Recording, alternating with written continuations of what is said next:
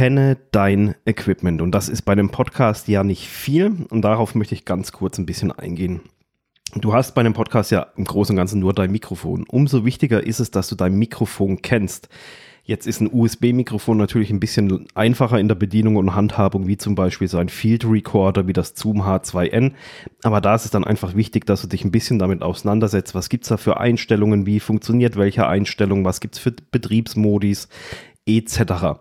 Und dann ist es auch einfach mal ganz wichtig, dass du dein Mikrofon in verschiedenen Umgebungen testest und ausprobierst, einfach damit du ein bisschen den Umgang damit lernst und auch lernst zu hören, wie hört sich dein Equipment, dein Mikrofon in unterschiedlichen Räumen an, damit du so ein bisschen die Raumakustik auch mal bekommst. Oder auch, was auch eine Möglichkeit ist, wie klingt dein Mikrofon oder du vor deinem Mikrofon, wenn du in einer normalen, im normalen Abstand bist oder wenn du ganz nah dran bist an deinem Mikrofon.